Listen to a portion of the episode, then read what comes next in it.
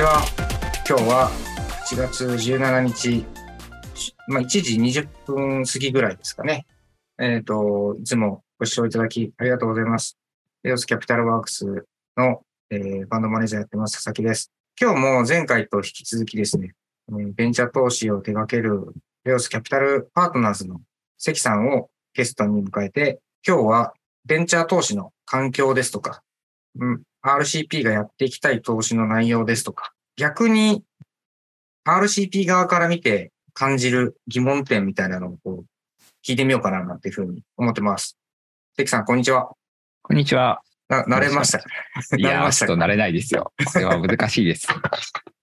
ツイッターのスペースっぽくやろうとすると、収録してるんだこれっていう意識がちょっと出てきて、すごく硬くなってしまってどうしようみたいな気持ちになったりするんですけど、まあまあ、とにかく緩くやりたいんで、あの、そんなにさっちょこばらず頑張っていきましょう。ってなことで、前回は RCP のことを聞いたりとか、あのしたんですけど、今回は、RCP、CP が目指す投資の内容、投資することで作りたい世界観とかあると思うんで、その辺を聞いてみたいんですけど、この辺は、から、いかがですかね？目指す世界観ですね。うん。私たち、あの、結構メンバーがですね、もともと、そのものづくり系の案件とかに携わっていたメンバーが多くてですね、うんうん。で、その、まあ、日本のものづくりとか、あの、日本のメーカーさんとか、そういった会社さんがこうもっと強くなっていって、で、それでこう世界にどんどん出ていく。そで、かつこう世の中がどんどん良くなっていく。まあ、そんなことが、こう、ベンチャー投資を通じて達成できたらなというふうに思ってます。うん。でまあ、それをまあ細かくすると、まあ生産性を上げるとか、うん。まあ社会課題を解決するとか、まあやっぱりそういったところにはなるんですけれど、まあそれにつながるようないい会社さんを探して、いい技術サービスを広めていくということをやりたいなと思ってます。なるほど。ものづくりなんですね。まあ代表の淡路さんが東京エレクトロン出身だったってさっきおっしゃってましたけど、他のメンバーも製造業が好きな人が多いんですか？製造業そうですね、好きなメンバーが、あのもう一人のトラさんとかも、うん割とドローンとか、えーロボットとかそういうの結構好きだったりします。ああ。なんか男の子の夢系ですね。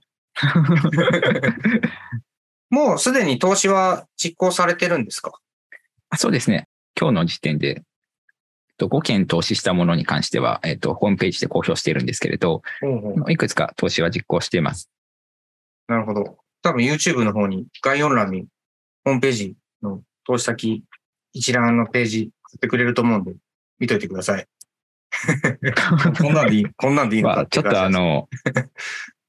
こう、投資検討が早く進むものとかっていうのがどうしても、あの、うんデジタルっぽい案件になってしまうので、うんまあ、こう、ものづくり感ないなというような感じを持たれてしまうかもしれないんですが、まあ、今後そういった案件も出てくるんじゃないかなとは思ってます。うん。わかりました。あと、今のその、ベンチャー投資のこう環境って、いい悪いで言ったらどっち寄りですか？そうですね。あの、少し前までのファンドレイズは、あの、結構順調だったので、ドライパウダーは割とあるというような認識を持ってます。あの、ファンド側のですね。うんうん。で、今今のところで言うと、まあ、その事業会社さんの、まあ、コーポレートマネーとかも、あの、急に大きく減ったという感じはないので、うんあ、の、まあ、そこは比較的あるのかなと思ってます。うんで、ただですね、なんかこれまでその、レーターステージとか、なんかプレイ IPO で大きく支えてらっしゃった方々の戦略が少し変わったというような印象があってですね。うんで、結構その、資金調達をどんどん重ねて、後ろの方でも、あの、未上場段階でがっつり調達するというような戦略はちょっと取りにくくなってきたかなと思います。なるほど。そういうのって、こう、流行り廃りみたいなのがあるんですか？どうなんですかね。上場株をと関係ないとはいえ、やっぱり上場株で、そのエグジットしして、そこのお金がこう返ってくるっていう部分があるので、まあ上場株の市況から6ヶ月ぐらい遅れて、まあそんなトレンドが多少来るっていう感じはしますね。なるほどね。ラグがある分準備はできるけど、持ってるポジションについてはもうどうしようもないですもんね。そうですね。逆にそのランウェイがこが枯渇しないようにとか、次の支え手をしっかり探すとか、まあそういったところがファンドとしては重要なことになるかなと思います。うん、そうですね。トレンドの話で言うと、ちょっとお聞きしたいんですけれど、あはい。逆にこう、なんか2018年、19年とかそのあたりって、まあ、はいそれこそ日本でも IPO 時の段階でその親引けで取得するみたいな上場株ファンドがこういくつか出てきたりとかしてたと思うんですけれど、なんかあのあたりってどういうふうに見られてたんですか？まあそういうこともできる環境になったんだなっていうことは、まあ手法が増えるときってすごくワクワクもするしいいなっていう気持ちになりましたけどね。でも一方で、大丈夫か感がどうしても拭えないなって思うときもあって、うん。まあ、ちょっと表現難しいんだけど、うん。まあ、スムーズにいろんなことをやりたいがゆえに、やってる感じも、ちょっと否めない面があるかなっていうふうになんとなく思った時がいましたかね。まあでも、いい面も悪い面も両方あるので、まあそういうことも起こり得るんだなって思って、みんなそのゲームに向かっていく感じにはなるかな。答えになってないかもしれない。いえいえいえ。あそうですよね。なんか、一時期 IPO 投資、まあ上場株の IPO 投資とかもやっぱりちょっと流行り廃れというかなんかありますよね。そうですね。やっぱ、ちょくちょくルール変更が何かの事件があると、こう、あったりするんですよね。はいはい。なので、最近の IPO 市場がちょっと厳しいのって、ロックアップルールが変わったりとかしてる部分も、あの、関係するんじゃないかなと思ったりしていて、まあちょっと検証したことがないから、なんとも言えないんですけど、まあちょっとこう、保守的な期間設定とか、値幅設定とかしなきゃいけなくなっちゃってるような気もするんで、やっぱそうなってくると、機関投資家側からすると、時価総額で100億前後のエリアって非常にこう触りづらいなって思う時もあるんですよ。まあでもうちはあれですよ。あの、すべての IPO、あの、ロードショーはあ基本的に受けるっていう方針でやっていて、最近はまあ、ぶうちの部長もそうだし、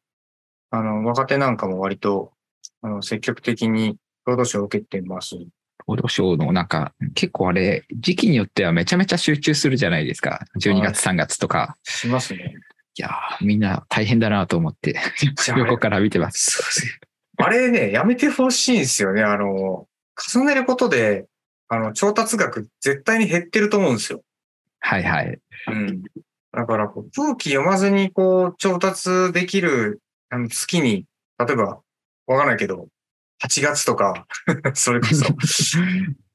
ポンと出てきますみたいな方が、ピュアにその会社だけ評価されるんじゃないかなと思うことはありますね。そうですよね。同日4社とかになってくるともう結構どうしようもないですもんね。そう、そうなんですよ。で、4000社ある中から数十銘柄選んで投資するっていうのは基本なので、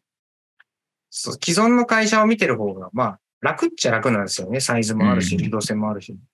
よくわからない会社だなっていう、もうその時点で思っちゃったら、もうそのミーティングってすごい、なんか無駄なものにしかならないというか、か悲しくなるんで。なので、うちとしては、こう、なるべく労働者を来てもらって、楽しい雰囲気になってもらいたいなとは思ってるんですけ最近そのちょっとキャップサイズが大きい案件だと IM とかっていう上場の前のまあ3ヶ月とか。ぐらいですかね。三半年からぐらい前とかになんかそのプレイアイロードショーみたいなものってこう結構増えてるのかなと思うんですけど、ありますね。ああいうのって出られ出られてます？たまに出てますね。本当たまですけど、気になったやつとかはあったりとか、あと知ってるベンチャーの人がプレロードで回ってくるときとかは、普段飲み会の場ではこんな感じだけど、仕事ではどうなのかなみたいな感じで 聞いてみたりしてます。うんすごく面白いですよ。あの、やっぱり、あ初めて同士な感じもあって、てな、お互いこう、何を聞けばいいのかわからないとか、何を言ったらいいのかわからないみたいなところが、あってですね。いい緊張感があって楽しいです。なるほど。とりあえず、えっと、10分ちょっと話したので、一旦ここで切りますけど、そうですね、次回も、まあ、似たような話をしたりだとか、あの、その他、お互いに感じる、その、さっきやった、なぜ上場株と IPO 市場っていうのが、こう、なかなかこう、連携できないのか問題みたいなところをですね、話していければなと思ってます。なので、えっ、と、今日はこれで一旦締めます。ありがとうございました。ありがとうございます。